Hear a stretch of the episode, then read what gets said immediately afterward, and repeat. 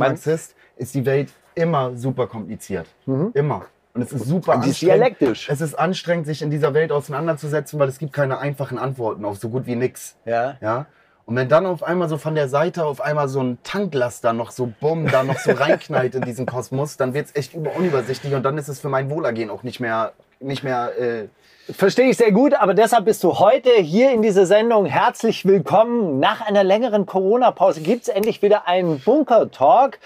Ähm, wir zwei sind getestet, deshalb dürfen wir so einigermaßen nah beieinander sitzen, aber wir gucken schon, dass wir auch unseren Abstand einhalten. Ja, aber Corona-Edition, ich mit langen Haaren, du mit sehr kurzen Haaren. Desaster. In Bunker Talk, endlich hier. Wie geht's dir? Mir geht's gut, du siehst toll aus. Ich freue mich hier zu sein. Aber das kann ich, äh, das kann ich zurückgeben. Du siehst auch toll Danke, aus. Du vielen siehst Dank. auch wirklich, wirklich gut aus. Und ich dachte auch, Dann machen wir jetzt hier einen Schnitt und das war's. Das war's. Einfach, einfach nett zueinander sein, einfach Komplimente geben. Aber ich habe mir wirklich gedacht, ey, diese kurzen Haare, die stehen dir richtig gut. Ist es ein Corona-Haarschnitt? das ist ein Corona-Haarschnitt. Ja. Ich wollte mir die, ich habe die ja normalerweise, habe ich die oben ja länger und Seiten aber immer kurz. Und dann habe ich im ersten Lockdown, habe ich gedacht, jetzt schneide ich mir die selber. Und dann habe ich die Seiten abrasiert und dann kam aber der knifflige Teil mit Übergang. Ja. Und dann habe ich mir eine Glatze ja. rasiert. Den kann man nicht selber, den kann man nicht selber machen. Nee. Da brauchst du einen Nee, Kollegen, nee, der das schon macht. gar nicht, wenn es kurz, also wenn es relativ kurz ist. Ja, das stimmt. Im ersten Lockdown habe ich mir die Haare auch noch abgeschnitten. Jetzt habe ich mir gedacht, Aber hey, Glatze, hast ich du mal eine Glatze? Hast du dir eine Glatze rasiert? Ja, Ach, also wirklich? ganz kurz. Auch so kurz wie du. Ja, Das habe ich gar nicht gesehen. naja. Das ist ja Back to the Roots. Früher hast du doch auch, Ja, stell, in den Royal voll. Bunker Zeiten hattest du doch so auch ganz kurz Ja, Fresh Cut. Das war auf jeden Fall äh, auch, auch eine kleine Zeitreise, auf jeden Fall. Aber ich dachte mir jetzt, jetzt lasse ich die Haare einfach stehen und die sind ja auch so schön weich, weißt du, und grau und dann äh, hat man ja auch eine gewisse Seriosität. siehst gut so aus. weiter. Ich sage ja, Männer werden im Alter nur Ey. attraktiver und du bist das beste Beispiel dafür. Ah, das ist gut. Ah, ja, aber wir wollen über dein Album sprechen und ich habe Und über Pizzagate. Ich bitte dich. Nicht wirklich. Dann holen wir uns die 25.000 Euro von Kollega ab, weil der ja jedem Journalisten, der sich ernsthaft mal mit Pizzagate auseinandersetzen würde, 25.000 Dollar oder Euro versprochen Schlag hat. zu. Dachte ich mir auch, eigentlich. Schlag ein, fahr dorthin, stell fest, naja gut, war eine Pizzeria, war nichts los, danke. Geld. Ja. Aber wie verrückt ist denn das? Aber e- egal, okay, wir leben in verrückten Zeiten. Der verrückte Präsident ist weg, der nächste verrückte Präsident ist da. Wahrscheinlich jetzt auch nicht viel besser. Ah. Verzweifelst du manchmal so an, die, an, die, an der Analyse der Welt? Ja, ich, da- das meine ich ja gerade äh, im Vorgespräch schon, dass, das, dass die Welt ja sowieso sehr kompliziert ist und es gibt keine einfachen Antworten auf, auf äh, komplizierte Fragen. Ähm, und äh, natürlich ist durch Corona gefühlt alles noch komplizierter geworden und das ist manchmal schon echt so sehr ernüchternd. Ich weiß nicht, wie dir das geht, aber dass ich manchmal so das Gefühl habe, so, oh, lass mich in Ruhe mit der ganzen Scheiße. Weißt du, was ich halt bei Corona mir manchmal denke, und das ist halt wirklich schwierig. Es gibt so eine Zweiteilung der Gesellschaft. Die einen sitzen halt zu Hause und Homeoffice und ja, wir sind alle safe und wir müssen Abstand halten. Und dann gibt es Leute, die arbeiten, gehen. Und ich gehe ja auch arbeiten und ich mache Schulungen und dann sitzt man da irgendwie zu viert oder zu fünft, hat dann diese Hygieneregeln, hat dann einen Abstand, hat dann auch Hygienekonzepte. Aber im Endeffekt sind wir ganz normal auf der Arbeit, fahren da auch mit den öffentlichen Verkehrsmitteln hin. Ja, und tausende Menschen haben einfach diese Lebensrealität und Ja, dass das, das, was Einzige, was die, das Einzige, was die trifft von diesen Corona-Maßnahmen ist, sie dürfen abends nicht zusammensitzen in der Runde. Weißt du? Also sie haben soziale Einschränkungen. Aber ja, alles, was scheiße ist, läuft weiter Ja, so und alles, was voll. geil ist, geht nicht mehr. Ja, und das, Und das ist, ist natürlich, das geht natürlich an die Substanz. Also ich sage, im ersten Lockdown fand ich es noch ganz geil. Und das habe ich ja auch so kommuniziert. Auch irgendwie, man fährt mal runter, man hat mal irgendwie mal einen Grund, so eine Zwangspause, wie ich jetzt mit meinem Hund. Ich habe den so einen, so einen Käfig äh, geholt für zu Hause, wo ich den jetzt nicht reinsperre und Zwingerhaltung. Aber der ist manchmal halt ein bisschen hibbelig und aufgedreht und da kann ich ihn so Zwangspausen verpassen, die ihm auch gut tun, die er dann auch nice findet nach einem äh, nach einem gewissen Moment. Und so habe ich den ersten Lockdown ehrlich gesagt ein bisschen wahrgenommen. Und jetzt langsam finde ich es nur noch scheiße und nur noch de- ermüdend und deprimierend. Also so. ja, aber die, äh, Also mir geht's eigentlich echt gut jetzt. So gerade die letzten Tage geht's mir, äh, geht's mir echt ziemlich gut. Mit der Mucke, das läuft ja auch alles gut. Die Singles, die liefen jetzt gut und so, das macht alles Spaß. Aber, äh, aber man sehnt auch schon den Moment äh, herbei, wo wo es mal vorbei ist. Ne? Ja, du steh, stehst ja auch kurz vor dem Release, muss man ja auch dazu sagen. Also du hast ein Album fertig gemacht, es ist ein geiles Album geworden. Also äh, Danke. ich glaube, es gefällt dir auch auch gut und du bist da irgendwie so an den Punkt gekommen. Äh, kurze Frage, weil ich habe es nicht beantwortet bekommen, aber vielleicht habe ich nicht alle Interviews gesehen. Warum heißt das Deutsche Oktober? Sag mal. Ich wollte irgendwie einen politischen Titel. Ja. Dann habe ich irgendwie so, so, einen, so einen Hamburger Bezug. So, und Hamburg hat ja auch irgendwie eine Pro Protestkultur. Und äh, äh, Ey Nico, warum heißt das Album Deutsche Oktober? Also ich, ich habe es mir erklärt von, Wegen dem Aufstand! ähm, nee, äh, keine Ahnung, Digga. Ich wollte irgendwie, einen, äh, äh, ich wollte irgendwie, irgendwie einen politischen äh, Titel. Aber weißt du also auch, deutscher Herbst, also war, war schon auch Nee, so nicht deutscher Herbst, äh, deutscher Herbst äh, nicht, sondern deutscher Oktober tatsächlich. Ja, aber deutscher Herbst war so, so ein Anklang. Wann war das? 21, äh, äh, 1921? Nee, deutscher, deutscher Herbst war diese Raff. äh, Ja, das war deutscher Geschichte. Herbst, aber deutscher Oktober war ja KPD, glaube ich, 1921. Ja. Peinlich, jetzt. Ja. Können wir ja einmal Nein, in, nein, in Hamburg, gab, in Hamburg gab es einen großen Aufstand. Ernst Hehlmann, Ja. Fide Jansen. Ja, okay, da, daran und natürlich dann die Oktoberrevolution dachte ich dann halt auch so und vielleicht auch so einen positiven Bezug, hey, Oktoberrevolution mal deutscher Oktober, deutsche Oktoberrevolution. Naja, Das ist, das, da ist natürlich auch eine positive, da soll natürlich auch eine positive Konnotation sein, klar. Weißt du, warum die liberalen Lenin so hassen? Also Lenin ist ja wirklich so, so Ja, eine ich glaube, da gibt es einige Gründe, einige Gründe, aber sag, äh, äh, hast du da jetzt eine Punchline zu? Das war der erste und einzige Revolutionär, der eine erfolgreiche Revolution durchgeführt hat. Ja. Sie lieben Che Guevara. Ja, so Liberale mögen auch Che Guevara, weil Ey, er halt verloren hat. Cultural Appropriation ist auch, wenn H&M irgendwie Feminist und äh, Che Guevara aufs T-Shirt druckt. Haben sie das gemacht? Äh, Es gab jetzt Che Guevara, also Che Guevara T-Shirts von H&M, die gab es, ja klar. Wirklich? Ja, natürlich, Mann. Popkulturelle. Relevanz. Das ist geil. Nee, ich habe nur diese Joy Division. Äh, Ich will, will nicht wissen, wie vielen Leuten und so. der Nacken geschossen hat.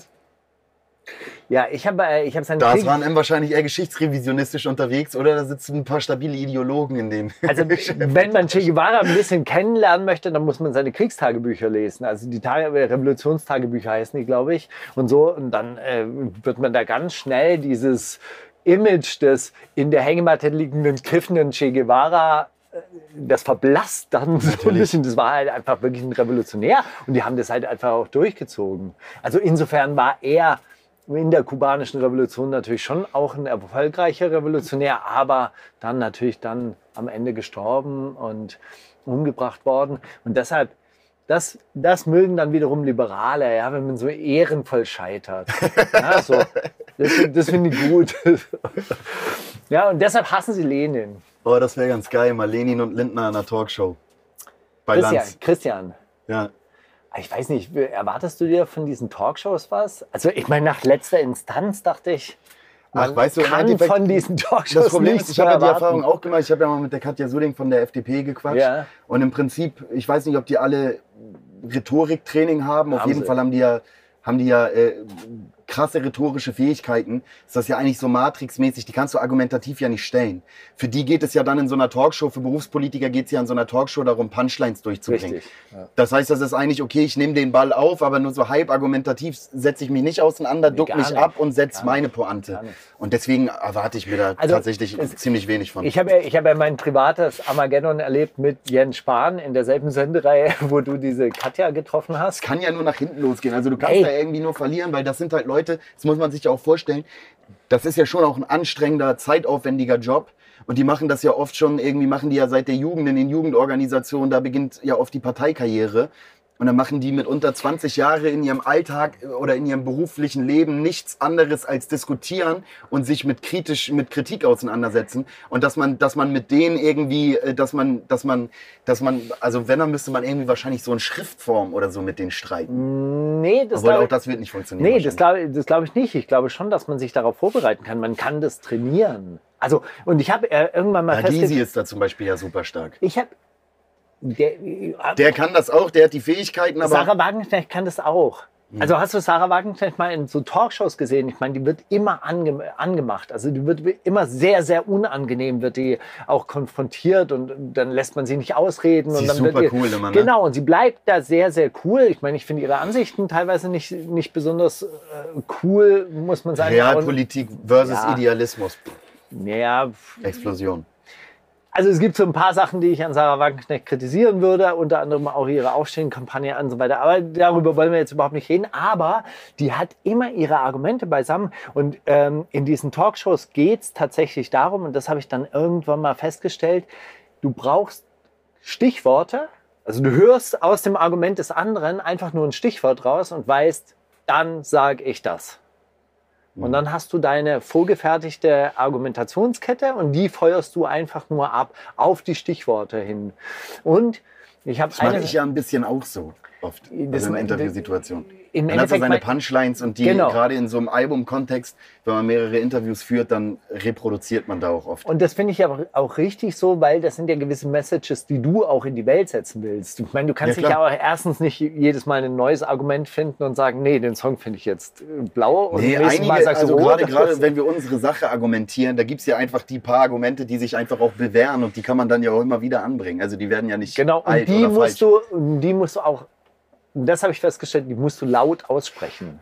Du musst sie auch laut auch mal so einem, so einem Gegenwind entgegenhalten. Weil das habe ich damals bei Jens Spahn äh, gemerkt. Ich wollte manche Sachen nicht sagen, weil ich Angst hatte, dann zerfickt er das schon wieder.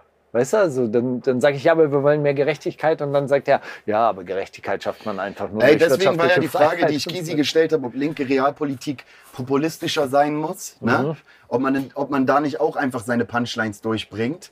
Weißt du, wir als Dialektiker sind da dann, glaube ich, einfach auch oft zu reflektiert und zu selbstkritisch und, und wollen zu wissenschaftlich argumentieren. Und ich glaube, darum geht es in der Realpolitik zum Beispiel einfach überhaupt gar nicht.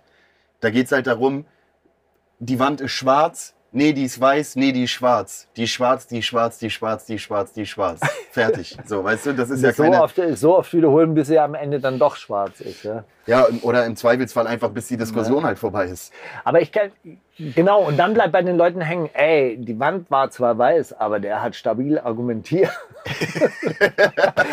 ja, am Ende, bleibt, am Ende bleibt wirklich nur Und er ist so sympathisch und seine Krawatte war Und er nice. sieht gut aus, also wirklich Der so hat mit diesen kurzen Haaren. smarten ja, Eindruck gemacht, Genau. Ja, das bleibt bei diesen Leuten hängen. Das ist dann, das ist dann wirklich so, die einzelnen Argumente verblassen. Aber soll ich dir noch eine andere Geschichte von Jens Spahn erzählen, was für eine Art von Medienprofi der ist? Und zwar ein Kumpel von mir.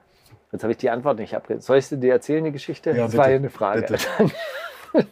Man merkt, dass du jetzt Podcaster bist mit Wundersame Rap-Woche. Das hat nicht mehr die Struktur, die es mal hatte. Es ist eher so ein bisschen, wir, wir quatschen drauf los. Aber finde ich nice. Nein. Finde ich super. Ich habe ich hab einen Fahrplan. Ich weiß, wohin ich will. Ich vertraue dir. Und Ich zwar, der Schiff, du der Kapitän. Wohin soll denn die? Wie war das so ungefähr?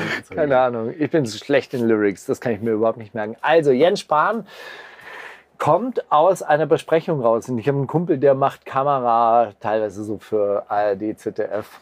Und Jens Spahn kommt aus dieser Besprechung raus, wird um ein Statement gebeten und dann sagt er 30 Sekunden oder eine Minute. Sagt er wirklich, ne? Ja. Und dann kann der das. Und dann Ja. ist er aber auch Also genau bei der sagt- 29, 43. Genau, ne? 29, 43 äh, macht er dann einen Cut und dann hat er aber alles gesagt. Und der sagt noch nicht mal irgendwie äh, 30 Sekunden oder eine Minute, sondern der sagt auf 30 oder auf 1. Weißt du, der ist schon so drin, also so, dass die Filmleute ihn auch sofort verstehen. Aber ist ja sein Beruf, ne? Wäre ja auch traurig, wenn nicht. Das ist richtig. Aber sein Beruf ist eigentlich Bankkaufmann. Aber weißt du, wo er studiert hat? Fernuniversität Hagen. Ja. Wir sind fast Kommilitonen. Mache ich ja auch. Du studierst auch. Wie läuft's? Ich bin eingeschrieben. Scheiße. Echt? Ja, ja. Echt, wirklich? Hat Corona dich äh, zer, zerbröselt? Um mich irgendwie zu motivieren für egal was, ne?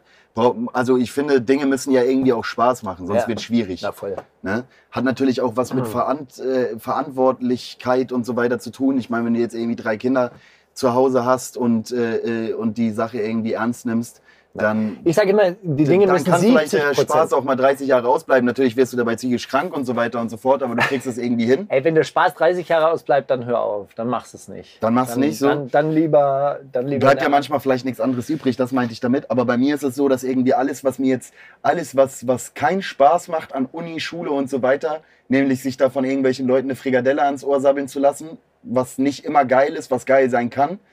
Aber das ist ja das, was man durchsteht, weil man dann zwischendurch irgendwie eine gute Zeit hat mit seinen Kommilitonen oder mit seinen eine Klassenkameraden gute und so. Diskussion oder so. Ja, und das, und das bleibt halt alles aus. Und deswegen bin ich okay, halt irgendwie verstehe. enttäuscht und deswegen läuft es gerade nicht. Deswegen, das Semester kannst du gehackt legen. Ich studiere jetzt Rechtswissenschaften und ich kann mir, ich, eigentlich ist das auch, weiß ich nicht, kann ich jetzt in Corona halt schwer beurteilen, aber äh, eigentlich ist es das auch nicht. Ich wollte ja eigentlich was Geisteswissenschaftliches machen und habe ich irgendwie eine Zusage für Geschichte gehabt und eine Zusage für Rechtswissenschaften. Und dann habe ich so überlegt und dann habe ich mich irgendwie so für Rechtswissenschaften entschieden und denke jetzt im Nachhinein, ach, hättest du mal Geschichte Ey, gemacht. mein Jura ist wirklich geil, weil Jura finde ich ist so ein bisschen wie Battle Rap. Also wenn du vor Gericht stehst zum Beispiel, also wenn du wirklich so Verteidiger bist und ähm, oder auch Anwalt schreiben hin und her schreibst, das ist ein bisschen wie Battle Rap. Ja, du hast so äh, hat einen praktischeren Nutzen auch vor allem. Also, ich- also ich finde find so, äh, Ich äh, glaube, das Studium ist extrem ätzend. ja, das ist eigentlich ist das eine, ist das eine Schnapsidee vielleicht auch einfach gewesen. Aber weißt du ehrlich Ich gesagt, mein geil, ganzes ey. Ich, Leben, wü- ich, würde, ich würde dich als Anwalt nehmen. mein ganzes Fall. Leben ist irgendwie Trial and Error. So Mhm. fahre ich ja seit zehn Jahren mindestens. Und äh, ich bin eigentlich nie, ich gehe nie zum Bahnhof äh, äh, mit, mit dem, äh, ich bin, bin in den letzten zwölf Jahren oder so, glaube ich, nie zum Bahnhof gegangen mit dem, mit dem, mit einem kon konkreten Zug vor Augen, sondern ich stehe da einfach im Bahnhof und dann fahren die Züge ein und aus und wenn einer kommt, dann springe ich auf. Das ist wirklich so. Und, äh, Das war jetzt allegorisch. Also wenn du Züge nach Berlin kriegen willst, gehst du nicht einfach zum... Nein, dann nein, dann nehme ich natürlich den Zug nach Berlin, das ist klar. Aber nein, nein, Ich äh, dachte äh, jetzt, du stehst da. nee, das war eine Parabel. Oh, ja. Äh, das war eine klassische Parabel, dass ich halt dann irgendwie, äh, dass ich dann irgendwie einfach immer, weißt du, ich glaube, das ist auch, das ist auch was, wa- eine ganz gute Lebensstrategie grundsätzlich, einfach zu gucken, dass man, dass man, dass man den Zug, dass man einfach dann auch äh, schlau genug ist, auf den Zug aufzuspringen, wenn er vorbeifährt. Hm. Und das kann aber auch mal, dann kann, das kann dann auch, der kann dann auch mal nach Gütersloh führen. BMG sitzt da immerhin. So. Insofern, insofern. Und dann denkt man, okay, hier wollte ich jetzt nicht hin, aber dann geht man halt wieder zum Bahnhof und guckt, was noch so kommt, im Idealfall. dann, dann. Ich habe leicht reden. Ich habe ja, wie gesagt, ich habe keine Kinder oder so. Ich habe jetzt diese Verantwortlichkeit. Ich habe diese, so viel, so viel kann nicht schief gehen. Jetzt, jetzt gerade, Ja, ja, genau. klar, okay, verstehe ich. Aber du hast ähm, die Corona-Zeit dann, äh, also in der das Studium dann so quasi nicht stattgefunden hat, äh, dann dafür genutzt, also dieses Album zu produzieren. Äh, das war eigentlich nicht so geplant, oder? Das war gar nicht geplant. Also ehrlich gesagt habe ich ja. Ach, weißt du, das ist immer so Mucke, ist immer, ich denke äh, äh, ich denk neun Monate drüber nach, oh Gott, wie soll ich das alles schaffen? Ja. Dieses Mal fällt mir nichts ein. Was soll ich machen? Oh Gott, nein. Das wird alles ganz schlimm. Jetzt ist es vorbei. Und dann habe ich auf einmal wieder ein neues Album fertig. Und das mache ich irgendwie seit sechs Jahren oder so gefühlt so. Wa warum quälst du dich jedes Mal so? Also du machst es doch gern, oder? Ja, das, ich das liebe macht dir auch es. Spaß ich und liebe, du kannst ach, es ja unfassbar, auch. Mann, unfassbar. Du musst dir wirklich vorstellen, wir haben jetzt äh, dieses, äh, die ähm, im Haus Irmgard, ne, er hat ein, ähm, das ist ein, äh, das ist, das ist ein Landhaus von Freunden quasi, also ein Haus irgendwie, ein großes Haus, ein großes Grundstück draußen auf dem Land. In Vierden Genau, richtig. So. Und dann setzen wir uns da irgendwie und dann, äh, Das ist richtig Norddeutschland. das ist richtig Norddeutschland, ja. Ja, obwohl es ist Niedersachsen. Ja. Ja, Niedersachsen, Ja. Norddeutschland auf jeden. Fall.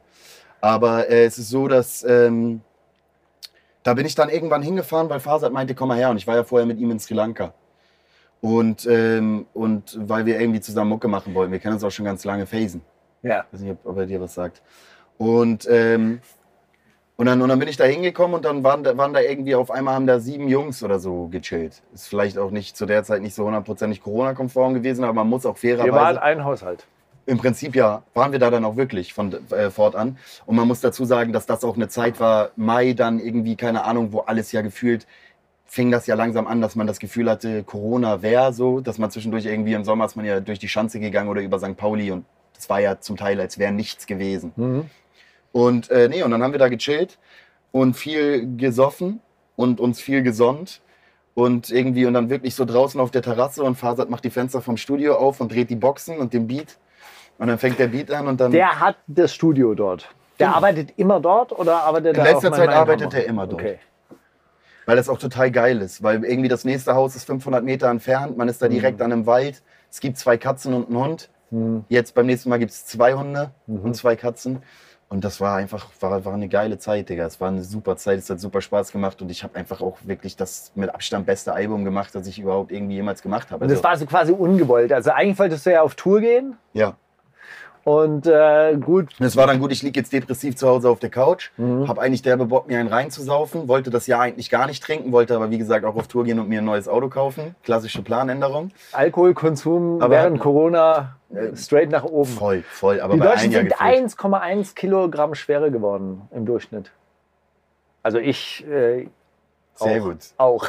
Sehr gut. Der Volkskörper, der Ey, ganz ernsthaft, was ist denn Volkskörper das? wird Was unsportlich. ist denn das? Im Namen der Gesundheit macht man so ein ganzes, äh, ganze Bevölkerung irgendwie so lethargisch, unsportlich. Ey, es gibt doch jetzt bestimmt ja, Leute, die nach halt vier, vier Monaten irgendwie dann zum ersten Mal wieder ins Gym kommen und irgendwie so komplett. Ich habe da halt gut reagiert. Ich weiß nicht, ob man es sieht.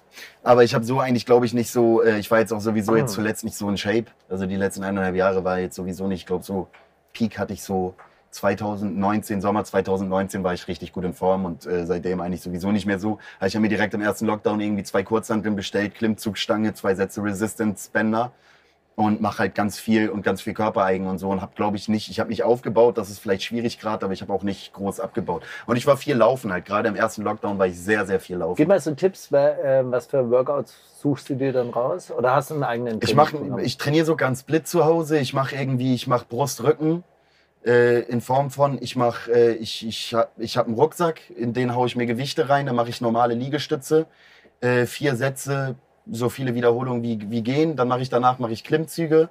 Dann mache ich äh, mit Füßen auf der Couch zum Beispiel wie Schrägbank äh, äh, Liegestütze. Dann mache ich, äh, dann mache ich äh, einarmiges Rudern mit der. Okay, aber du hast jetzt nie niemanden, den du empfehlen würdest, wo du sagst, hey, deren Videotutorials, das macht. Nein, ach, weißt du, also ganz ehrlich, ich mache das jetzt ja aber auch schon so lange, dass ich da ja auch für wahrscheinlich einen anderen Zugang zu Mhm. habe als, äh, als andere. Sonst würde ich irgendwie, keine Ahnung, Pamela Reif oder keine Ahnung, kenne mich nicht aus. Also ich habe jetzt niemanden, den ich jetzt empfehlen würde und ich gucke mir würde, tatsächlich immer nur Jungs an. Es gibt so ein, zum Beispiel gibt so ein ganz geiles irgendwie, das heißt MMA äh, äh, äh, Bauchworkout. Mhm. Und das ist irgendwie so zwölf Minuten am Stück und danach ist der brennt Bauch alles. auf jeden Fall zerballert so. Ja. Das kann man schon machen, muss man ein bisschen googeln und sich ein bisschen reinfuchsen, wenn man Bock drauf hat. Aber man kann zu Hause schon viel machen. Ich bin auch sowieso auch schon vorher im Gym immer mehr so. Es gab so eine Zeit, da war ich so der Überpumper, habe ja auch 103, 104 Kilo mal gewogen, war aber eigentlich super unsportlich und dann fing ich ja irgendwann sowieso an, da viel, Da warst du viel im Studio oder was? ganz viel im Sport. Studio, aber ganz viel stupides Pumpen so. Und Mhm. mittlerweile mache ich halt viel mehr, versuche ich viel mehr Funktionalität zu machen. So eine Sachen halt wie Klimmzüge und Dips und so habe ich zu der Zeit gar nicht gemacht, weil es auch gewichtmäßig dann irgendwann irgendwie gefühlt nicht mehr äh, möglich Mhm. Aber es war. gibt ja ganz viele, die ähm, zu Hause nicht trainieren können. Weil sie äh, aus Motivationsgründen. Ja, Ich weil es ihnen ganz auch geil. nicht liegt. Du kannst nicht laut sein, du kannst Gewichte nicht rumschmeißen. Ja, ja, safe, so, safe. Solches Zeug. Halt. Äh, ja, ich freue mich auch drauf, mal wieder ins Gym zu gehen, mich mal wieder auf die Flachbank zu legen und mich mal da wieder irgendwie so, es ist ja auch, mag ich ja auch, macht mir auch Mhm. Spaß. Aber ich finde es jetzt auch ganz geil, auch gerade mit dem Köter und so ist das schon ganz geil äh, und unkompliziert. Ähm, finde ich auch nicht schlecht. So, also ich sag, äh, äh, der Traum ist, äh, bestellt euch alle die Box, dann kaufe ich mir eine große Villa, Finca, auf, äh, äh, nein Quatsch, aber Digga, also das ist schon so ein, so, ein, so ein Traum irgendwie, dass ich mal irgendwie mal vielleicht mal ein kleines Häuschen habe und dann habe ich da unten im Keller In vierten. Zum Beispiel. Nachbar und dann habe ich, und dann ich, im, ich, im, äh, äh, hab ich im Keller habe ich im Keller einen vierten ähm, ein Gym. Das wäre wär, wär optimal. Ja, beste. Ähm, warum ist das trotzdem, also das habe ich mich echt gefragt, also ähm, als ich das gelesen habe, hat mich das wirklich überrascht, dass du es fast komplett auf dem Land aufgenommen hast und es ist eigentlich fast Städtischste dein, Album. un, ja, wollte ich gerade sagen, dein urbanstes Album. Irgendwie so. Weißt du, man, äh, äh, ich glaube ehrlich gesagt, so in Therapie geht es ja darum, dass wenn du, dass das Bild ist zweimal zwei Meter und du stehst mit der Nasenspitze dran. Wenn man, wenn man mit der Nasenspitze am Bild steht, dann sieht man halt nur diesen Mini-Ausschnitt. Und ich glaube, das Mhm. hilft halt mal ein paar Schritte zurückzugehen. Und natürlich hat Corona mir auch einfach das Elend äh, meines Viertels anders vor Augen geführt. Weil das Elend ist halt geblieben. Es ist genau das, also es ist eigentlich auch wieder eine Analogie zu, äh, äh, äh, ist auch wieder eine Analogie zu, was, was du vorhin meintest. Die Leute gehen zwar noch normal arbeiten, aber der Spaß bleibt aus und das kannst du auch auf mein Fiddle übertragen. Ja. Die Scheiße, also was Scheiße ist, ist da, nur was geil ist, vermeintlich geil. Ich als Anwohner Also, jetzt oder was, immer geil, was glitzert oder was, was das Ganze so was glitzert und glänzt, ab- ist nicht mehr da. Ja. So. ja, brutal. Das, äh, das habe ich auch gelesen und das hast du jetzt auch schon öfters erzählt. Aber wie hat sich denn das geäußert? Oder ich kann es nachvollziehen, weil wir waren am Anfang, erster Lockdown, irgendwie März, also wirklich so, wo alles so, so Knall auf Fall geschlossen war. Und dann war ja wirklich abends nichts los. Und dann sind wir einmal rund ums Cottbusser Tor gegangen und das war halt wirklich so, das ganze Leben war weg Brennglas, und ne? nur noch Die Leute war noch ohne, da, nur noch, nur noch Leute ohne, Also nicht despektierlich gemeint, die Scheiße, aber das Elend. ja, also nur noch Leute ohne Obdach waren unterwegs. Also und ja, Ja, und das ist halt, äh, das ist halt, das war halt auch, auch ernüchternd. So. Ich habe auch gemerkt, dass die, äh, meine Nachbarschaft ist, ist auch nicht, nicht, nicht unkompliziert. Nicht immer, also wirklich nicht. Und, ähm, und dass, da, dass, dass da auch zum Teil größere Familien, wirklich große Familien in einer Wohnung wohnen irgendwie. Und dass man da auch gemerkt hat, dass da natürlich auch krasse Spannungen und krasse Konflikte aufgekommen sind und so. Was, was halt einfach irgendwie Corona hat alles das nochmal viel krasser verdeutlicht. Und dann war ich da, aber dann war ich andererseits, war ich dann so angesoffen, habe ich dann draußen auf so einer Terrasse irgendwo in Vierden in der Sonne gesessen und dann davon halt erzählt irgendwie. Und ich glaube, das trifft dann halt die Ernsthaftigkeit dieser Themen, aber irgendwie trotzdem mit so einer gewissen Leichtigkeit und so einer Lockerheit in der Hüfte. Es war eine geile Zeit, das macht immer Spaß. Für mich immer, die, eigentlich die schönste Zeit im Jahr, immer die Zeit, in der ich Mucke mache. Weil ich bin ja, ich bin so ein richtiger Inter Intervall. Äh, Schreiber halt geworden. Ich habe so meine drei Monate im Jahr, dann lädt sich alles und die restlichen neun schreibe ich tatsächlich gar nicht so viel. Also zumindest, also ich mache dann, ich mache echt immer so ein Intervallen oder so bin so Quartalsmusiker und ähm, und das ist immer die geilste Zeit und dann im Idealfall danach damit auf Tour gehen natürlich, was jetzt dieses Mal ausgeblieben ist. Aber es war eine super Zeit, so auf jeden Fall. Und ist, wie gesagt, finde ich das mit Abstand beste Album, das ich überhaupt je gemacht habe.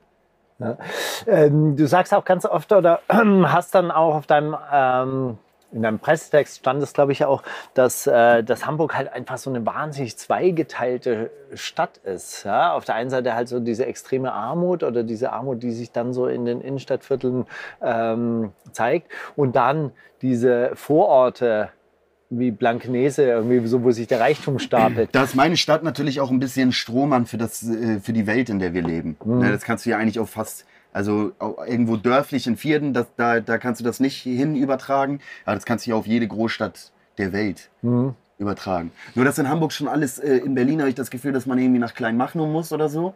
Dass so, so, äh, so dass, dass das in Hamburg doch alles noch komprimierter, noch enger beieinander liegt. Warum passiert da nicht viel mehr? Ehrlich Inwiefern? gesagt, wie Riots mäßig. Wir haben 2017 haben wir abgeliefert in Hamburg. würd Ich muss sagen, 2017 strategische Fehler, das möchte ich jetzt mal hier öffentlich, äh, hier, hier mal, weil ich habe es jetzt immer nur in internen Papieren irgendwie ausgegeben. Aber was mich wirklich geärgert hat, ist, dass sich die Kämpfe in die Schanze verlagert haben. Mhm. An einem gewissen Zeitpunkt. Ich finde ja, dass man das Kampfgebiet hätte, Hätte größer aus, machen also jetzt als Theateraktion, als ne? Theateraktion, ja, also ironisch, weißt du, Ja, als ja, klar. Kunstaktion. Klar, ja. Ich ja, meine jetzt klar. nicht reale Nein, nein, Aufstände. natürlich nicht, natürlich Aber man hätte natürlich irgendwie so Ich bin gegen Gewalt. Gegengewalt bin ich auch. Ähm, draußen in Blankenese hätte man so Attrappen von Porsche Cayennes zum Beispiel aufstellen können. Die hätte man dort so symbolisch abfackeln können. Mhm. Ja? Ähm, Performancekunst. neben den Cayennes, die halt auch wirklich dort als zwei äh, Zweitwagen auf der Straße stehen. Und ich glaube, dann wären die Ordnungskräfte auf eine ironische Art und Weise auch ein bisschen überfordert gewesen, also mit dem Hin- und Herfahren. Und das fand ich schade. Am Ende hat sich dann immer alles dort konzentriert. Die, die Bullen haben das abgeriegelt, sind reingerockert und das war's. Weißt du, das dann. Ist auch irgendwie kein Zufall. Also, ähm, die sind halt am Ende einfach immer besser organisiert als wir. Und die sind immer, und die haben ganz andere technische Möglichkeiten und die haben sechs Helikopter mit Wärmebildkameras in der Luft. Und ich glaube, wenig, was da passiert, ist irgendwie zufällig passiert. Also ich glaube, dieses, oh, in der Schanze, da können wir jetzt nicht mehr rein, weil da, da ist jetzt für uns eine No-Go-Area, deswegen lassen wir die da jetzt neun Stunden, äh, äh, können wir da überhaupt nichts machen und uns fällt überhaupt nichts ein. Das ist ja auch, also das, ich glaube, man hatte schon auch so ein bisschen so, so ein bisschen so, so ein bisschen Mäusefalle eigentlich vielleicht auch gewesen. So quasi, dann brennt dort, dann kommen alle aus diesen anderen Bezirken alle wieder dorthin Im und Zweifelsfall konzentrieren wirklich, ja. sich dann alle und dann macht man die Falle zu. Ja, Was mich gewundert ich hat, weiß es nicht. was mich ja damals gewundert hat, das war ja wirklich überraschend. Plötzlich drehe ich mich um, dann sehe ich so österreichische Spezialeinheiten. Hast du die auch gesehen? Cobra war da. Das war, das war ganz strange. Das war, Das war- ey, ich da- europäischer, das war ein europäischer Verbundeinsatz. Ich wohne da knapp zehn Jahre und das war eine weirde Zeit. Das war eine traumatisierende Zeit irgendwie. Also ich habe danach auch echt so ein bisschen nach den G20-Tagen in einem, äh, äh, das soll nicht irgendwie jetzt so äh, relativierend sein, weil es gibt Leute, die das natürlich, also das geht natürlich viel schlimmer, aber ich habe danach echt so ein bisschen posttraumatische Belastungsstörung gefühlt gehabt. Weil gerade Welcome to Hell war schon eine, äh, äh, war schon eine, irgendwie, ich war, war, war mit einer Freundin da und natürlich mit ganz vielen anderen und wir haben uns vorher am Volkspark getroffen und sind dann dahin zu äh, Welcome to Hell und haben dann da gestanden und dann ist ja die Mauer auf der einen Seite und dann sind diese völlig bekloppten Psychobullen da ja von der Seite so derbe in uns äh, äh, reingeballert irgendwie, was ich vorher auch noch nie so erlebt habe, obwohl ich irgendwie schon echt viel auf Demos bin, seit ich 15 bin oder so. Und das war, das war, da kriege ich jetzt noch ein bisschen Gänsehaut, ich darüber rede, weil hier die Mauer irgendwie und dann äh, äh, echt die, die Bullen auf Speed so völlig Bock, uns richtig in die Fresse zu hauen. Und dann hast du irgendwie noch eine Freundin dabei, wo du so mackermäßig vielleicht auch irgendwie, auch natürlich irgendwie auf der einen Seite willst du die Leute nach vorne schieben, um die Leute hinter dir zu schützen, auf der anderen Seite willst du die Leute vor dir ja zurückziehen so. Und das war ja so eine krasse Massenpanik. Und dann, und dann hast du diese zwei Meter hohe Mauer neben dir irgendwie, mit der, mit der du, äh, äh, ja, es war, war, also es hat mich nicht, es hat mich nicht, ähm, es hat meinen Politisierungsprozess oder meinen Radikalisierungsprozess oder meine Radikalität nicht entschleunigt, auf jeden Fall, das Erlebnis da. Aber es sagt Rudi Dutschke ja auch, dass man eigentlich die Leute nur irgendwie auf die Straße bringen muss und dass sie dann in so einem Demo-Kontext das erste Mal einen Eindruck davon kriegen, ah, okay, doch nicht nur Freund und Helfer. Hier gibt es auch eine Situation von die stehen da und ich stehe hier. Und meine Interessen sind ganz andere als deren Interessen. Und dass das, glaube ich, immer ein ganz wichtiger Schritt in einem Politisierungs- und auch in einem Radikalisierungsprozess ist, äh, diese Erfahrung zu machen. Und da hat G20, glaube ich, viele, viel, viel irgendwie auch bewegt. Daraus ergeben sich jetzt so mehrere äh, Stränge. Ich wollte nur auf all, ähm, einen Skit in deinem Album noch mal kurz eingehen, diese Stadtführung durch Blankenese. Also du hast dann eine Sta äh, so eine Stadtbilderklärerin oder so eine Stadtführerin äh, sagt dann so, und jetzt sehen wir eine ganz außergewöhnliche Villa hier in Blankenese. Ist es ironisch? Sind es ironische Stadtführungen oder sind es so echte Stadtführungen? Das sind echte Stadtführungen. Äh, Wirklich. Und, das, und, und diese Villen werden dann auch nicht so. Also die werden dann auch so angepriesen, hey, das ist wirklich eine tolle Oh, Villa. voll geil. Es ist voll geil einfach. Ja, so. so ist, Wirklich? Ich habe mir das Video nie bis zum Ende Ach angeguckt, so. so. aber. Äh, Also ich, doch, dachte, ja. du, ich dachte, du nimmst da teil. Nein, Abendblatt ist jetzt nicht, geht jetzt, äh, das Abendblatt, das Hamburger Abendblatt geht nicht an die Elbchaussee und macht da ironisch irgendwelche Videos über irgendwelche dachte- Villen. ich dachte, die haben das ja sind keinen so- Klassenstandpunkt oder Nein, so. ich dachte, also. das sind so. Obwohl doch, die haben einen Klassenstandpunkt, aber nicht den unserer Klasse halt. die, die wissen schon ganz gut, für wen sie schreiben und aus welcher Klasse sie kommen. Das äh, darf man bei denen auch nicht vergessen. Also so bei diesen ganzen liberalen Typen, die wissen schon gut, woher sie kommen und wen sie zu verteidigen haben. Aber ich dachte eigentlich, hey, das sind so Mieteraktivistinnen, die so ironische Stadtführungen machen und hier schauen Nee, sie nee. sich das an und wie verrückt Nee, die Liebe. Abendblattfreunde. Nee, Das ist echt, das ist wirklich gut. Heute ey. zeige ich euch eine Villa, sowas habt ihr noch nicht gesehen. Ey, die, die würde ich aber wirklich gerne mal mitmachen und so. Also ich finde auch, da gab es mal eine, eine super Idee von Volker Lösch, das ist so ein Regisseur, der, der wollte dann so diese Villen abfotografieren und dann so Texte über Leerstand vorlesen gleichzeitig. Weißt du, so, um das zusammenzubringen, weil das Verrückte ist, diese Villen stehen wirklich zum Teil leer und teilweise monatelang leer oder was weiß ich, die gehören irgendwelchen Stiftungen, werden nur für irgendwelche Tagungen benutzt Ja, nicht oder nur so das, natürlich irgendwie, wenn man auch nur eine Villa in, äh, in Melbourne und eine in New York hat, Genau. dann ist natürlich auch immer die Entscheidung auch nicht so leicht, wo, wo, wo überwintere ich jetzt. Oh, schwierig, schwierig. Und dann bleibt so eine schwierig. Villa auch mal ein halbes Jahr. Vielleicht gerät die auch mal in Vergessenheit Mhm. im Zweifelsfall. Einfach, ach, die Villa in Hamburg. Scheiße, muss ich auch mal wieder hin. so, oh, wer kümmert sich da nochmal? Wie heißt der nochmal? Wie heißt der nochmal? Oh Mann, ey, netter. Netter, auch immer fleißig. Und so. Ja, ey, ähm, Also die Sozialschmarotzer, aber der, der ist wirklich, der ist, äh, äh, äh, der strengt sich an. der ist, genau. Der streckt sich an. Ähm, Politisierung, aber da wollte ich eigentlich gerne noch weitermachen. Würdest du empfehlen, dass so ein paar Es ist ein bisschen frisch auch hier drin. Ey, komm, ich habe dir extra diesen Heizlüfter direkt vor dir hingestellt. Das ist nur. Oh. Ich hoffe, das Mic ist auch aus. Ah, das ist gut. Ach Quatsch. Das ist, äh, das ist gut, weil wenn der, wenn der umkippt, geht er aus. Ah, Ahnst du? verstehe. Sicherung. Was war die Frage? Das ist geil, der ist ganz neu. Also ich habe ihn noch nie getestet. Also so, Super. Du, du bist, Super, du bist nein. wirklich der Erste, der, der in diesen Genuss kommt. Ich heule auch nur rum. Ja, also meine Frau hat gesagt, Desaster, wenn Desaster kommt, musst du heizen im Keller, sonst der hält es nicht aus. du hast einen guten Kreislauf, Alter. Nice. Machst du viel Cardio in letzter Zeit? ja, voll. Machst du, ne? Zeit. Ich war jetzt halt, ich war Ich gestern laufen, ich habe Workout- heute noch nichts gemacht. Wäre ich heute Morgen laufen gewesen, dann wäre mir jetzt auch nicht kalt. Ich habe einen Workout gemacht, das habe ich so lange und so oft gemacht. Also dann hatte ich irgendwann mal Corona, dann gab es eine Unterbrechung. Aber das habe ich gemacht bis zum Erbrechen. Zehn Minuten, zweimal 16 Kilo Kettlebell, ja, 12 Thruster, 12 Burpees und das im Wechsel. Und das so, da gucken, so oft wie möglich in äh, zehn Minuten das zu machen. Würdest du dir manchmal wünschen, dass ein paar deutsche Rap-Kollegen auch mal auf so eine Demo mitkommen würden? Würde das die politisieren? Ich finde die Frage, ich weiß nicht warum, ich finde die Frage irgendwie obsolet.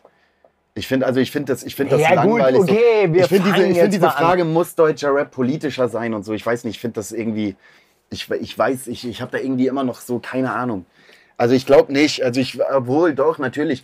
Obwohl, ehrlich gesagt, dieser, dieser, äh, äh, dieser, dieser, die, sagen wir mal, äh, kritischere Einstellung der Polizei gegenüber, das ist ja Deutschrap-Konsens, würde ich sagen. Ja, aus einem, Mit wenigen Ausnahmen. aus einem kriminellen Umfeld. Ja, ich frage das deshalb, weil du hast Also ich meine, dieses Gefühl von, das Problem ist, dieses Gefühl von, die stehen da und wir stehen hier, ne? Die kriegen ja, das kriegt ja ein Krimineller, eine Sexarbeiterin, ein äh, Obdachloser, der, der kennt das ja nicht anders. Also der, der, der, für den ist das ja allgegenwärtig.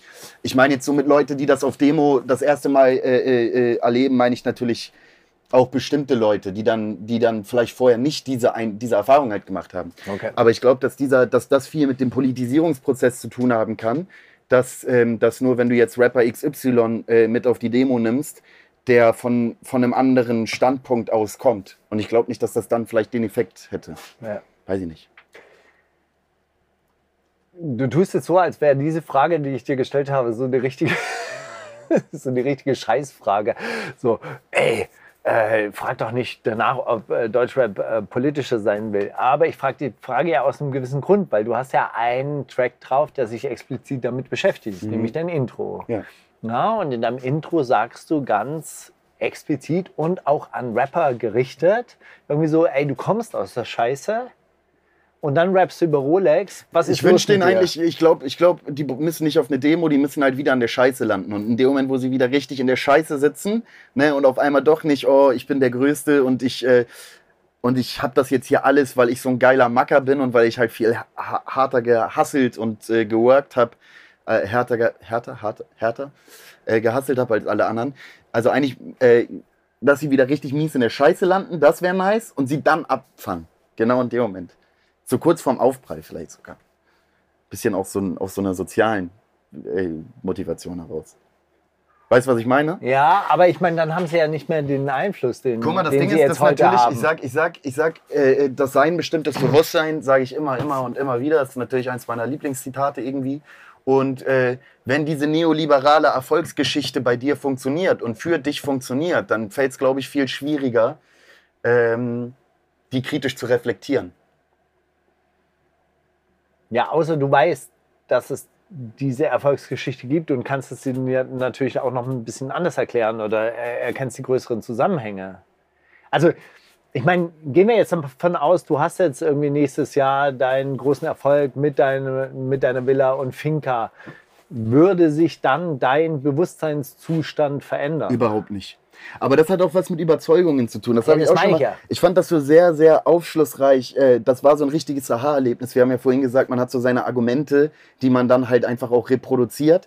Und ein krasses Argument ist, ähm, ist von Harald Lesch irgendwie, äh, oder der hat, das, der hat das dargelegt. Es Mhm. gibt irgendwie so zwei persische Wissenschaftler, die im, äh, die im MRT so Gehirnaktivitäten bei Konfrontation mit destabilisierenden Fakten im Sinne von Überzeugung widersprechenden Fakten Wow.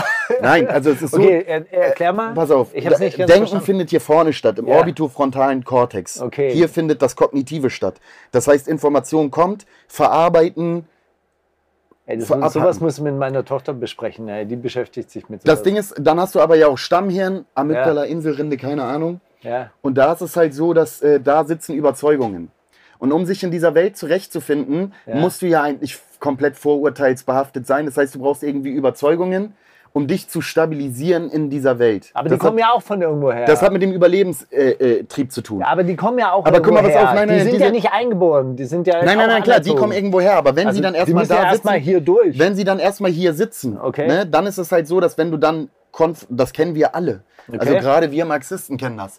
Wenn mal jemand vielleicht ein gutes Argument bringt, wo uns auf den ersten Schlag nichts einfällt, dann werden wir vielleicht auch mal ganz furchtbar wütend Und und sind auf einmal so, nee, warte mal, ey, Digga, nee, das stimmt alles nicht, das kann alles überhaupt gar nicht sein. Was Dann gehe ich Weil- zurück, äh, hole mir den Gegenstandpunkt und gucke.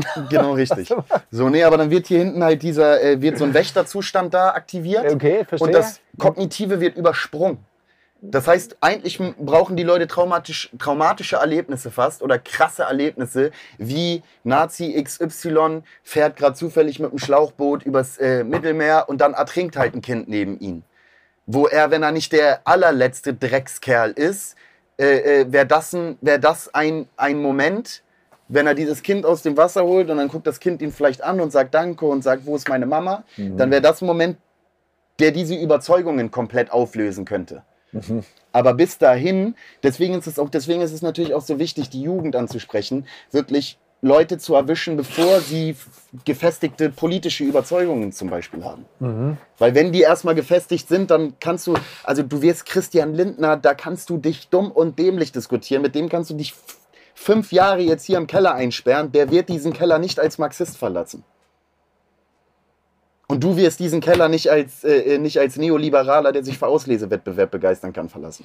Nee, er wird ja. Widersprich mir gerne. Ja, nee, er wird ja. Ich glaube schon, dass er den als Marxist verlassen kann, weil ich natürlich denke, ich bin der stabilere von beiden und so. Ja, aber das funktioniert ja leider Und so er nicht. denkt ja natürlich auch, dass er stabil ist, aber er wird natürlich erkennen, dass wenn wir hier in diesem Keller aufeinander angewiesen sind, und ich glaube, das vergessen diese Leute ja ganz oft, also diese, äh, diese Konkurrenzfetischisten, die behaupten ja die ganze Zeit, die Menschheit entwickle sich aufgrund von Konkurrenz. Und ich finde ja schon, dass man den Nachweis sehr schlüssig erbringen kann, nein, die Menschheit hat sich entwickelt und ist eine sehr erfolgreiche Spezies aufgrund von Kooperation. Weil wir gelernt haben, zusammenzuarbeiten, sind wir erfolgreich. Und es gibt Rückschläge, es gibt Kriege, es gibt Gewalt, es gibt diese Konkurrenz, es gibt irgendwie das gegenseitig auslöschen wollen. Aber im Großen und Ganzen und als Biolo biologische Spezies sind wir wahnsinnig erfolgreich. Ja, Nein, das ist ja das, klar. dass wir die, fast sechs Milliarden sind oder sieben Milliarden, das ist die. Konservativen, die restaurieren und die Liberalen, die reformieren, die unterschlagen ja auch immer das. Äh, äh, das, also das ist ja immer geschichtsrevisionistisch vor dem Hintergrund, dass äh, äh, davon auszugehen oder vorauszusetzen, dass der Kapitalismus das Ende der Geschichte wäre, Ja. ist halt, also natürlich, da ist man argumentativ, ist man da natürlich überlegen, da bin ich auch fest von überzeugt. Und äh, aber äh, ich glaube nicht, dass es, da waren wir ja auch vorhin schon, ich glaube nicht, dass es da um Argumente geht. Da geht es halt auch ganz viel um Überzeugungen. Gefühle. Wobei ich auch glaube, dass ein Lindner auch echt gut argumentieren kann. Also ich glaube, wenn man sich mit dem gegenüber sitzt, ne, gut, man könnte irgendwie. Das äh, wollen wir nicht. Wir sitzen lieber mit uns als eins ich gar keinen Bock, gegenüber. mit solchen Leuten irgendwie noch auseinanderzusetzen. Und sind hier in unserer eigenen Comfortzone und die verlassen wir auch nicht. Voll. Ich habe richtig Bock auf meine Bubble. Das ist richtig so. Ich finde das. WDR-Ding, letzte Instanz, das hat einem auch wieder vor Augen geführt. St. Pauli und Kreuzberg ist nicht repräsentativ, Digga. Und die Facebook-Bubbles aber- und die Instagram-Bubbles, in denen wir uns bewegen, sind nicht repräsentativ für 84 Millionen. Nichtsdestotrotz, da denkst du dir doch einfach, ey, wenn du dir das anguckst, das kann doch nicht wahr sein. Das ist doch aus der Zeit gefallen. Also wenn man gesagt hätte, wenn man drunter geschrieben hätte, ohne Witz, wenn man da drunter geschrieben hätte, vor allem auch, weil Thomas Gottschalk genauso aussieht wie vor 20 Jahren, irgendwie so ein Reptilienmenschartiges Wesen, was da sitzt. Wenn da drunter geschrieben gestanden hätte 1991, hätte ich es geglaubt, aber safe. Weißt du was? Ich glaube, das ist das letzte Aufbäumen oder das ist, das ist der, das ist der selbstverliehene G- Gnadenstoß eines, eines irgendwo auch sterbenden Mediums. Oder du Fernsehen. kannst, ja, weil da glaube ich einfach wirklich in dieser WDR-Redaktion halt auch einfach dicke, weiße, alte Männer sitzen, die halt 60 sind und die sich auch denken, das wird man ja wohl noch sagen dürfen. glaubt? Ich glaube nicht, dass da irgendwelche, dass da irgendwelche reflektierten, äh, flippigen Werkstudenten sitzen, die, äh, die sich, ähm, die nebenbei Kulturwissenschaften studieren und irgendwie äh, äh, und sich irgendwie in einer äh, LGBTQ-Bubble oder Ich mu- ich weißt muss du, halt sagen, ich meine? dieser- Also, Guck mal, dieser Steffen Halaschka, das ist jetzt kein alter, weißer, dicker Mann.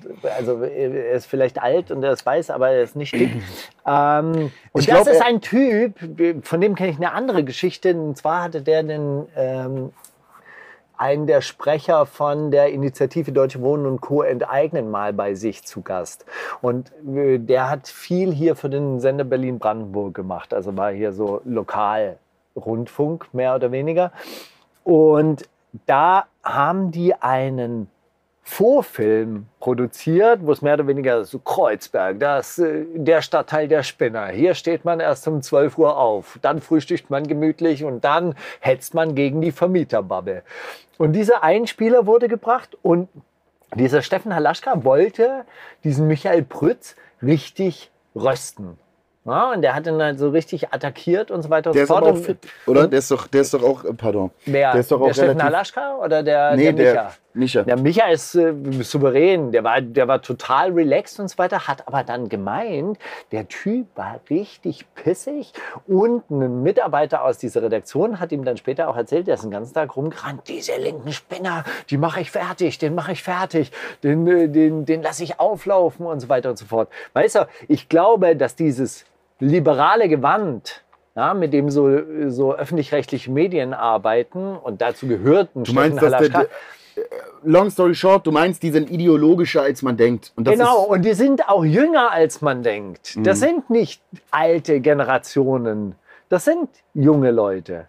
So ein, wie heißt er, Poschardt, der ist ja auch nicht uralt. Und trotzdem verkörpert der eine uralte Welt. aber trotzdem ist es doch irgendwie nice, dass wir die Meinung von Jürgen Milzki zu dem Thema nochmal gehört haben. Wer ist Jürgen Milzki? Der Trottel da, Digga, der Big Ey, Brother ganz ehrlich, ich kannte Vollidiot. niemanden von denen. Dieser Thomas Big Brother, Gottschalk kannte dieser Big ich. Brother Vollidiot, Digga, der irgendwie, also wer, wer, wer kommt auf die, also es gibt keine Meinung auf dieser Welt, wirklich. Ich, dachte, glaube, das es gibt ist auf der gesamten Ferres, Welt, die ne? da sitzt. Es Das gibt keine Meinung auf dieser Welt, die mich weniger interessiert als die von diesem Vollidioten. Ich kannte niemanden davon, wirklich, ohne Witz. Und das, also ich behaupte ja immer gerne, dass ich irgendwelche Leute nicht kenne, aber ich kannte niemanden da von denen. Hey, zurückzukommen auf die Rapper. Ja. Ja, so, du sagst jetzt irgendwie so, Rap muss nicht politischer werden und so weiter, aber irgendwo wünschst du es dir trotzdem. Ich, weißt du was? Rap ist ja, auch wenn das irgendwie auch ein alter Hut ist, ist doch ein Abbild der Gesellschaft. Auch wenn alles immer überspitzt reproduziert wird, äh, erfinden Rapper keinen Wo kriegen wir die? Wo kriegen wir die? Digga, die, die, wir kriegen die nicht da. Das behaupte ich, ich das meine ich ja. Genau das meine ich ja. Äh, äh, Rapper, Rapper sind nicht sexistisch, weil sie sich das irgendwie in dem luftleeren Raum, in dem sie aufgewachsen sind, ausgedacht haben, sondern weil, weil sie, auch wenn sie es überspitzt reproduzieren, etwas reproduzieren, was sie von klein auf an kennen und was ihnen vorgelebt wird. Das gleiche gilt für die neoliberale Erfolgsgeschichte und so weiter. Ja. Wenn du willst, dass die Rapper politischer sind, dann, ähm, dann müssen wir uns jetzt überlegen, wie wir jetzt, äh, wie wir jetzt die Revolution umsetzen morgen. Wo, was müssen wir bewaffnet besetzen? Und dann machen die den richtigen Soundtrack dazu. Nö, aber dann- Symbolisch meinst Nö, du? aber dann- Oder dann- du sagst jetzt äh, das mit dem Bewaffnet. Dann wachsen sie vielleicht eines Tages mit anderen. Nein, natürlich nicht. ähm, dann sind sie, äh, äh, dann, dann sind sie im, äh, sind sie im äh, Idealfall wachsen sie dann mit anderen Werten auf und Das- rappen dann über andere Werte. Das ist richtig, natürlich. Man muss nicht, also ich glaube auch, wenn die Zeiten politischer werden, und ich glaube, die Zeiten werden auch politischer, wir werden auch wieder politischere. Ich glaube das nicht. Ich bekommen. glaube das nicht. Ich glaube, das ist. Doch, ich glaube, dass mehr Leute Zeit, wie du sein. Ich glaube, das, ja doch, das merke ich schon, Das dass ich ist davon das, auch ich profitiere. also das weißt sieht man ja auch an meinen Zahlen, Ja. dass ich, äh, Freunde, ich erzähle die Story seit sechs Jahren. Genau. Nice, dass Und langsam immer mal ist mehr so ein bisschen so, jetzt auf einmal ist es so, wenn es alle machen, jetzt dann, ist die Story auf einmal cool. Die Story hat sich ja gar nicht verändert, aber auf einmal ist die cool. Ja. Und auf einmal ist sie irgendwie hip. Ja, es macht ja auch sympathisch einfach, jemanden zu haben, der halt auch wirklich so, ey, okay, ich war in der Scheiße und ich bin da einfach auch so reingeschlittert und ich habe mich da rausgearbeitet, aber ich war es nicht alleine. Das ist einfach eine schöne Geschichte. Einfach mal, dass jemand sagt, ey, da waren viele mit mir. Nein, da haben das ist viele keine schöne Geschichte. Nein, Wir lieben doch, wir lieben doch, ich habe neulich so eine geile, so eine geile Filmanalyse slash Kritik zu dem Film Pursuit of Happiness, hier das Streben nach Glück mit Will Smith. okay. Was das Schlimmste ist, was es ideologisch überhaupt Ist es gibt. da, wo er auf der Straße lebt Mit und dem mit Sohn, seinem Sohn? Oh und so Gott. völlig in der absoluten Oh. Scheiße. Aber die Auflösung Aber des Films ist ja, er hasselt sich, er hasselt sich aber hoch und, äh, äh, und also ein furchtbarer Und er Film. lebt im Auto und, und trotzdem ist er pünktlich bei der genau, Arbeit. und schläft irgendwie äh, und schläft irgendwie in der U-Bahn. Was wollte ich eigentlich gerade erzählen? Es ist eine äh, Das ist die schöne Geschichte, meinst du? Das ist die schöne Geschichte. Ja, das ist die wirklich schöne Geschichte. Die, die Geschichte, die, die, die wahre Geschichte, die wahre Geschichte, dass der Typ eigentlich nicht, nicht auf der Straße lebt und am Ende doch noch Millionär wird, sondern dass der Typ auf der Straße lebt und drei Jahre später auf Heroin ist. Die Geschichte will doch kein Schwein hören. Die will nicht mal ich will die hören. Nach einem anstrengenden Tag um 20 Uhr. Die Geschichte will keiner hören. Deswegen habe ich auch das Gefühl, dass die Geschichte, die ich zu erzählen habe, auch wenn du sagst, die ist attraktiv, die ist total unattraktiv. Ja, aber du erzählst doch die Geschichte ja auch so, hey, ohne diesen Hey, die Welt, ist, Sozialarbeiter, ohne die Welt ist scheiße, die Welt ist scheiße und ich habe kein richtiges Aber. Und das ist keine geile Geschichte. Nee, warum es wäre denn? eine Aber- geilere Geschichte, wenn ich sage, die Welt ist Aber scheiße, du aber du, musst nur hart genug arbeiten und dann wirst du Milliardär und alles ist total geil und am Ende wird alles gut. Aber nee, für ganz viele wird am Ende halt nicht alles gut Aber und das du, ist doch keine aber schöne du Geschichte. erzählst doch trotzdem diese Geschichte, dass du sagst, hey, ich war da äh, unten und ich habe zum Beispiel diesen Sozialarbeiter getroffen, der mir wirklich viel geholfen Ja. hat. Ich habe Freunde getroffen, Ich die mir die Glück richtigen gehabt. Sachen. Ich habe doch gerade die Bahnhofsgeschichte vorhin erzählt, Ja. dass ich immer, ich habe immer das Glück gehabt, dass der richtige Zug zum richtigen Zeitpunkt kam. Und ich glaube, dass das jedem so geht, der gut, das fängt doch an, dass du in einem reichen Elternhaus im Zweifelsfall geboren wirst, dass du weiß geboren wirst in Mitteleuropa, in einer weißen Gesellschaft, dass du heterosexuell bist, dass du und so weiter und so fort. Also all das ist ja nicht, ist ja in deren Gedanken nicht, nicht be beinhaltet, deren Reflexion ihres Werdegangs Wessen? Von Rapper XY, Ach so. der dir erzählt, dass er der krasse geile Macker ist und dass er es von unten nach oben geschafft hat. Und ja, nicht nur Rapper XY, Hollywood und jeder Geschäftsmann und jeder FDPler, der irgendwo sitzt und mir jetzt sagt, Erfolg ist kein Glück. Digga, guck dir mal die Kausalkette an, die dazu geführt hat, dass du da bist, wo du bist. Und sag mal, auf wie viele Punkte in dieser Kausalkette du Einfluss hattest. Und dann sag mal ernsthaft, dass das kein Glück ist, sondern dass das einfach, dass du das einfach Dass es immer an dir lag. ich sag ganz ehrlich, dass wenn du in dieser Kausalität, in dieser Kausalkette die, die ganze Zeit auf der Couch liegst und gar nichts machst, ne, dann sind die Chancen noch schlechter. Aber wenn du auf jeden Punkt, auf den du Einfluss hast, 150 Prozent gibst, dann kann das klappen und ist ja auch geil, wenn es klappt und sei dir auch sogar gegönnt, ja. Aber erzähl nicht irgendwelchen kleinen Kids, dass es bei ihnen, dass es bei ihnen ganz genauso läuft. Safe wenn sie es nur doll genug machen. Und vor allem hat, beinhaltet das ja auch immer, dass du, wenn du es nicht schaffst, dass du dann, dann bist du ja ein Lappen, dann bist du ja ein Versager. Genau. Dann wolltest du es halt einfach Ja. nicht doll genug. Das heißt, es ist Genau. eigentlich so beleidigend. Und ich glaube, dass die, diesen, dieser Tatsache ist, ist es auch geschuldet, dass so viele, wenn man sich Statistiken anguckt, so viele Hartz-IV-Empfänger und so psychisch krank sind. Weil das eigentlich Mhm. ein so krasses Schuldgefühl, glaube ich, für viele ist und ein so krasser Minderwertigkeitskomplex. Naja, gut. Für Dinge, auf die sie nur bedingt, sehr bedingt Einfluss haben. das ist, das ist ja auch natürlich eine ewige... Ich glaube, das ist der Unterschied, sorry, zu, Liberali zu Liberalen und Sozialisten. Ja, ich will eine Zielgerechtigkeit. Ich will eine Gesellschaft, in der jede Rolle in dieser Gesellschaft, ob Mann, ob Frau, ob schwul, ob hetero, ob schwarz, ob weiß, das egal welche Position in dieser Gesellschaft, eine erträgliche, würdige, lebenswerte ist. Jede Situation. Ich will eine Zielgerechtigkeit. Und die Liberalen quatschen immer irgendwas von irgendeiner Staatgerechtigkeit und wollen Chancengleichheit vom Staat aus herstellen, aber das ist nicht herzustellen. Es gibt Dinge, die sind biologisch determiniert. Das weiß man ja irgendwie. Intelligenz ist bis zu einem gewissen Maß förderbar bei kleinen Kindern, aber das eine ist angeboren, das andere nicht. Bist du ein Körperklaus, bist du, bist du der Quarterback-Typ. So, weißt du, und Digga, und das ist einfach, sorry, da kann ich mich am Arsch reden. Wieder und wieder. Da kann ich mich auch nach zehn Jahren Politik, kann ich mich auch noch am Arsch Du bist reden. ja richtig on fire. Das ist richtig gut. Ähm, aber das ist ja auch ewige Propaganda seit den 90er Jahren. Ich meine, früher in den 70er Jahren hat, haben die Leute das verstanden, ich werde arbeitslos, das ist ein strukturelles Problem.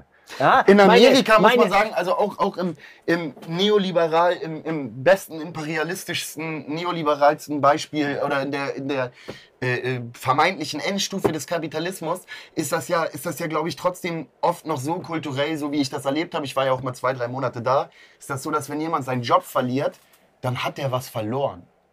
Das ist richtig so, Alter, fuck, scheiße, Mann. Sorry, so, weißt du? Und ich habe das Gefühl, dass das hier zum Beispiel gar nicht so ist.